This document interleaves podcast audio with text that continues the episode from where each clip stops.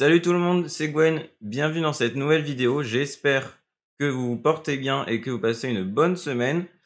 Aujourd'hui nous allons parler des différents types de frais qui existent en bourse et euh, nous parlerons également de la spéculation du day trading dans une deuxième partie euh, et je vous expliquerai pourquoi je ne suis pas favorable à cette méthode. Bien sûr ça reste que mon avis et euh, des statistiques etc que que je vous sortirai pour appuyer mes propos, mais chacun a sa stratégie, chacun a sa manière d'investir.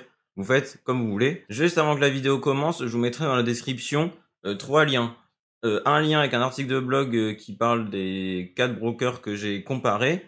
un lien avec le meilleur compte titre et un lien avec le meilleur PEA. Les deux derniers liens qui comparent les comptes titres et les PEA, c'est sur un autre blog que j'ai écrit qui s'appelle Avenue desinvestisseurs.fr et je trouve que c'est très bien fait, c'est très bien foutu et je m'en suis euh, moi-même inspiré pour euh, ouvrir un, un, PEA PME. Pour la route, une petite citation euh, de Benjamin Franklin que j'aime beaucoup qui dit Méfiez-vous des petites dépenses car une petite fuite peut faire sombrer un grand navire. Et du coup, j'aime bien cette citation parce que pour la vidéo, ce sera très utile pour les frais. Vraiment, en fait, je vous conseille d'avoir les frais les plus bas possibles. Bon, ça peut sembler logique comme conseil, mais euh, en fait, si vous passez des ordres régulièrement et euh, sur le long terme, ça peut vraiment avoir un impact énorme. Pour commencer, avec les différents frais en bourse, le premier frais euh, qui sont les plus connus, c'est les frais de courtage. Donc en fait, vous avez deux types de frais de courtage, les frais proportionnels, donc qui sont exprimés en pourcentage, et les frais forfaitaires, qui sont exprimés en somme en euros brut. Et en fait, quand les frais sont proportionnels, ça va rien changer en fonction du montant que vous passez. Si vous passez un, un ordre de 100 euros ou de 200 euros et que le frais proportionnel est de 1%, eh ben, ce sera toujours la même proportion. Donc ça, c'est assez logique. Et euh, finalement, en fait, c'est ce qui est le mieux. Donc les frais proportionnels, je galère à dire ce mot, eh ben, ils sont beaucoup plus adaptés pour les petits ordres. Si par exemple, bah, c'est un ordre de 50 euros et que c'est toujours 1%, bah, ça vous fera 50 centimes. Donc ça reste correct. Par contre, si vous avez des frais forfaitaires, si vous passez un ordre de 500 euros et que vous avez donc 2 euros de frais forfaitaire, ça vous fera 0,4% de frais, donc c'est vraiment pas mal. Par contre, si vous passez un ordre de 50 euros, donc avec des plus petits montants, bah là, il y aura toujours autant de frais forfaitaires, mais il y aura 10 fois moins d'argent qui sera versé dans l'ordre. Donc là, vous aurez 10 fois plus de frais en proportion, c'est-à-dire 4%.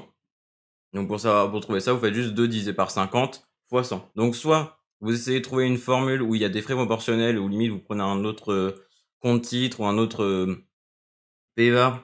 Donc dans ce cas-là, il faudra demander à votre broker de faire le, le changement, le transfert. Normalement, maintenant, c'est les banques, il y a certaines banques qui proposent de transférer à votre place.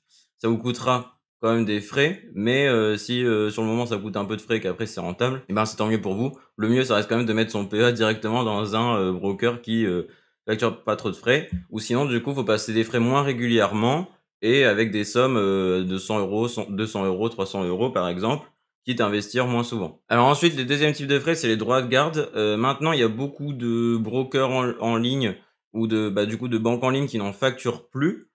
Et euh, ces droits de garde, en fait, à, l'époque, donc avant quand les actions c'était titres papier, bah, en fait, fallait les stocker dans les banques et du coup, c'était les droits de garde qui payaient le, stockage en fait des actions en papier. Donc après, le nom est resté, mais bien sûr, maintenant, c'est plus en papier. Ces frais sont plafonnés par contre à 0,4% de toute la valeur du portefeuille, donc ça reste quand même des frais relativement faibles.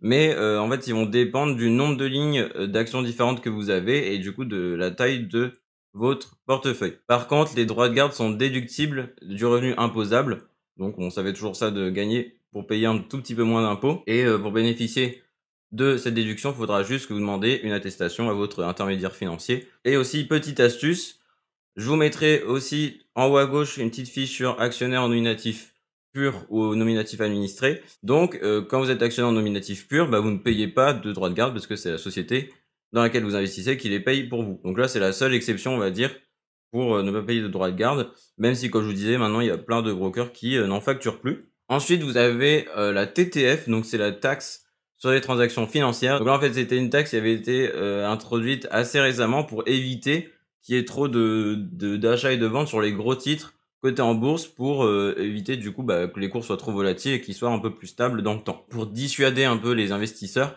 de rajouter cette taxe qui vaut 0,3% euh, du montant sur euh, une transaction financière. Et cette TTF s'applique pour les entreprises ayant leur siège social en France et dont leur capitalisation boursière est supérieure à 1 milliard d'euros. Donc en fait, c'est vraiment pour les grosses sociétés euh, françaises où euh, ils ont instauré ça. Enfin, du coup, vous avez les frais pour le SRD, donc le service de règlement différé. Je vous mettrai aussi une fiche là-haut parce que j'avais déjà fait une vidéo sur le SRD. En fait, c'est con, on commence à avoir plein de vidéos dans tous les sens. Donc maintenant, je peux vous référencer sur plein de trucs et euh, ça fait en fait de plus en plus de, de contenu, plus en plus de trucs que vous pouvez aller checker par vous-même au sein de la chaîne.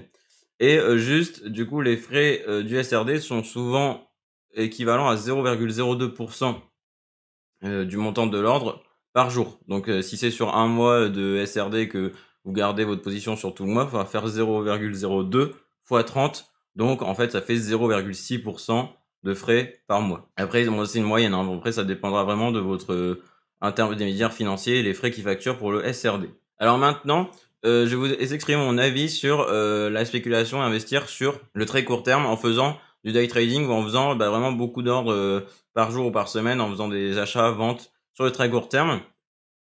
Euh, donc déjà en fait il y avait euh, une statistique de l'INSEE qui disait que 95% des personnes qui se lançaient dans le day trading perdaient la totalité de leur capital, voire plus, en moins d'un an. À moins que vous faites partie du top 5% qui gagne en bourse, bah, en faisant cette méthode, vous avez beaucoup plus de chances de perdre de l'argent en bourse. Euh, le deuxième aspect pour lequel je n'aime pas trop l'investissement à très court terme, c'est que bah, vous devrez aussi fournir beaucoup de temps et d'efforts euh, à regarder des graphiques euh, toute la journée, à regarder les positions, de voir si c'est optimal de vendre maintenant ou s'il faut attendre.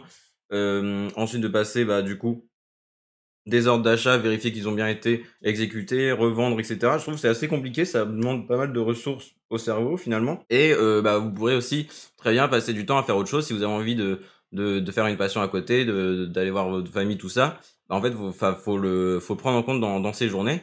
Et euh, aussi, ça peut fatiguer rapidement, je trouve, parce que bon, personnellement, euh, ça m'est déjà arrivé de, de regarder des, des actions, d'analyser des actions pendant genre 1h, 1h30. Et au bout de 1h, 1h30, euh, j'avais un peu la tête qui explosait et tout. J'ai besoin de faire autre chose parce que quand faut bien se concentrer sur euh, les bilans comptables, tout ça, euh, il y a plein d'indicateurs dans tous les sens. Et enfin, le dernier truc, c'est concernant les, les cracks boursiers. Alors là, c'est plus l'histoire qui parle, on va dire, mais par le passé, donc à chaque fois, je prends l'exemple de 1929 et de 2000. Bah, en fait, en 1929, la crise avait eu lieu parce qu'il y avait eu beaucoup de particuliers qui avaient misé sur des valeurs industrielles parce que Intel leur avait dit, etc., que c'était à la mode. Et au final, bah, en fait, ça a été tellement surévalué qu'il y a eu un crack boursier à ce moment-là. Et euh, bah, les personnes ont vu leur euh, investissement euh, tomber, elles ont tout revendu. Et après, donc c'était pareil que dans les années 2000. En 2000, il y a eu la crise des sociétés Internet. Donc là, en fait, c'était des sociétés qui travaillaient sur Internet. Elles étaient valorisées des millions, voire parfois des milliards, et elles vendaient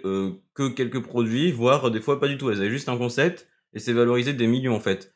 Donc forcément, euh, bah, toutes les entreprises technologiques et euh, Internet, elles ont beaucoup chuté d'un coup, ça a entraîné euh, d'autres valeurs avec elles. Mais y a, du coup, il y a eu de la grosse spéculation sur ça aussi, parce que tout le monde est en mode oui, c'est l'avenir, Internet, tout ça, ça va être génial, on va faire de l'argent et tout, c'est incroyable. Pour moi, du coup, quand on essaie de gagner de l'argent à court terme, très court terme, c'est pas viable et les grosses fortunes, les, les gros patrimoine financier se construit toujours sur le long terme.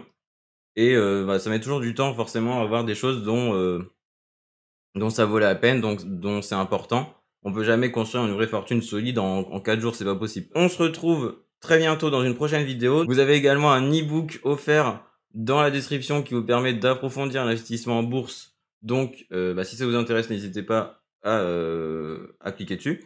Nous, on se retrouve très vite. Portez-vous bien. Salut